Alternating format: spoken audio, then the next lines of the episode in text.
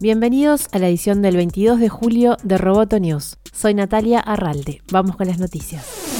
Sí, cuarta revolución industrial, cuarta revolución industrial, pero a ver que nos llegue la primera.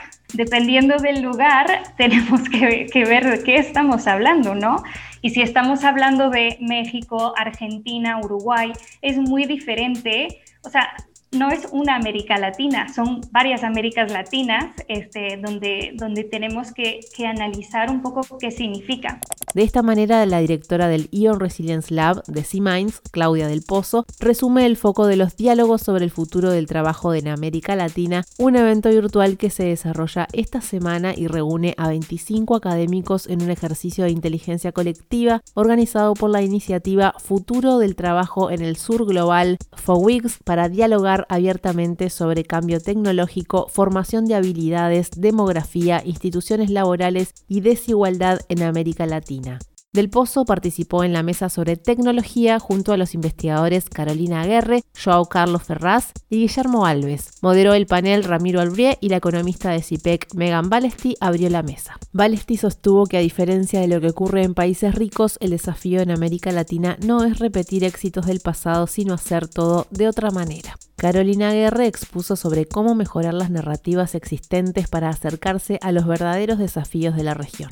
Pero insisto, cuando hablamos de revolución industrial hablamos de conexión de objetos físicos, de máquinas, hablamos de, biología básica, hablamos digamos, de nanotecnología, de muchísimas transformaciones tecnológicas que hoy eh, en América Latina veo realmente un rezago muy importante, digamos, y acá sí veo un papel fundamental de llámese el Estado y ya, o llámese las empresas que están dispuestas a hacer innovación, este, apuestas profundas en I +D para realmente hablar de un cambio y una absorción, digamos, de lo que implica absorber y pensar en estas tecnologías más allá de la integración de los consumidores de América Latina o de algunos trabajadores de América Latina en el, marco de las grandes plataformas eh, de, de trabajo. ¿no? Los diálogos sobre el futuro del trabajo en América Latina se organizan en mesas temáticas que se transmiten en vivo por el canal de YouTube de la iniciativa Futuro del Trabajo en el Sur Global, For Weeks.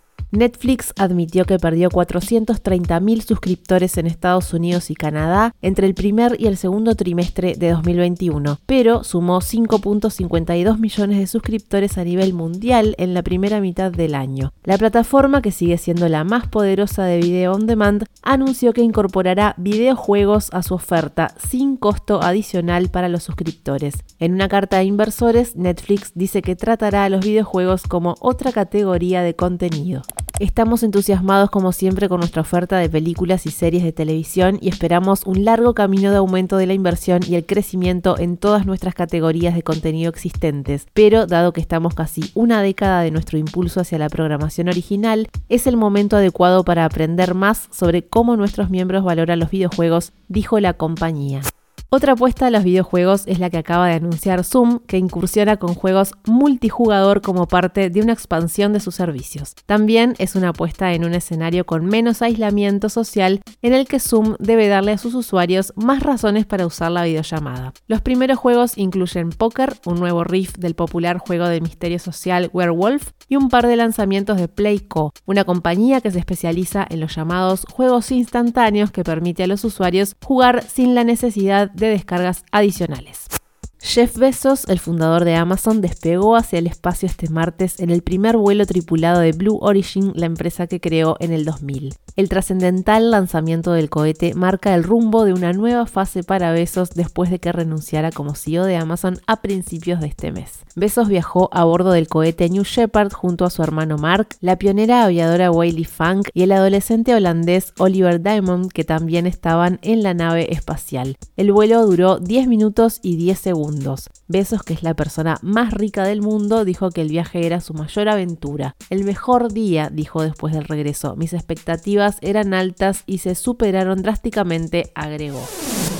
Roboto News es parte de Dovcast. Te invitamos a seguirnos en www.amenazaroboto.com, arroba amenazaroboto y facebook.com barra amenazaroboto. Roboto.